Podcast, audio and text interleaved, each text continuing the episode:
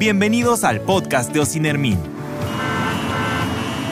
¿Quieres saber cómo podemos ayudar a limpiar el planeta de gases contaminantes que perjudican el medio ambiente, la atmósfera y la naturaleza? En esta ocasión, te hablaremos sobre las energías renovables y cómo podemos usarlas para no depredar el planeta y al mismo tiempo combatir el cambio climático. ¿Aló? Enma, ¿cómo va el día? Hola, todo tranqui aquí buscando una peli para ver. ¿Tú? ¿Cómo estás? Bien, muy bien. Enma, ¿alguna vez piensas en el futuro? Mm, claro. Por ejemplo, estoy pensando en ver una película en los próximos 10 minutos.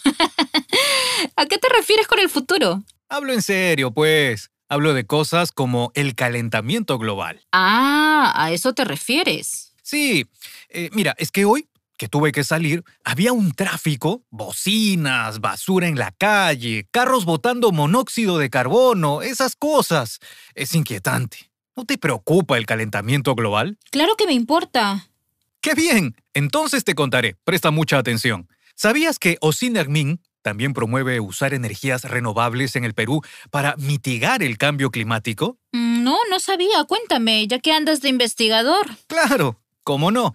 El avance tecnológico logró soluciones que permiten generar electricidad limpiamente a través del uso del agua, el viento y el sol. Cuando se emplean estas fuentes naturales, se conocen como energía eólica, solar, biomasa, geotérmica y mareomotriz. Como estas fuentes son más limpias que las tradicionales, contribuyen a reducir el calentamiento global. Genial. Entonces debemos preferir energías limpias. Absolutamente. Bueno, revisé que nuestra electricidad se genera de manera relativamente limpia, principalmente por recursos hídricos y una pequeña parte del sol y el viento, aunque también en menor medida del gas, carbón y petróleo. Uy, esos últimos son agentes contaminantes. Sí, pero igual generamos energía a partir de fuentes energéticas renovables no convencionales. Un 8% aproximadamente. Y seguro la cifra se irá incrementando. Ay, ojalá. Ojalá, de verdad, y así ya no seguiremos contaminando nuestro hermoso planeta. Por eso, lo mejor sería también empezar a buscar medios alternativos de transporte, la bicicleta, por ejemplo, y que los autos terminen usando motores eléctricos. Y que se alimenten con esas nuevas fuentes renovables, ¿no?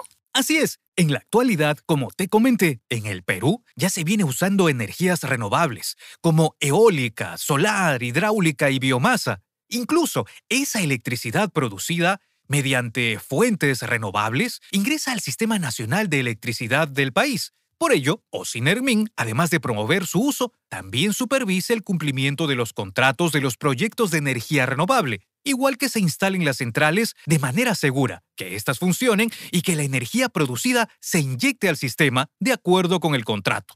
Todo esto para disminuir el nivel de contaminación ambiental. ¡Wow! Estupendo que existan iniciativas en bien del planeta. Viéndolo así, pues sí, hay muchas cosas que pensar sobre el futuro. Pero espera, tengo otro buen dato. Además de todo lo que ya hemos conversado, Ocinermin ha publicado libros sobre energías renovables, mostrando los resultados de la implementación de algunos proyectos y los retos de la transición energética. ¡Qué genial! ¿Está disponible en la web? Por supuesto, aquí te paso los links. Todo un difusor de conocimientos, te veo, ¿ah? Es que es valioso tenerme como amigo. ok, Bueno, te cuidas, voy a seguir leyendo. dale. Cuídate mucho. Un abrazo. Gracias por escuchar el podcast de Ocinermin. Síganos en todas nuestras plataformas para conocer más sobre el servicio eléctrico, combustibles y supervisión en la gran y mediana minería. Antes de irnos, te recordamos que puedes ponerte en contacto con Ocinermin ingresando a la página web www.ocinermin.gov.p o a través de nuestras redes sociales.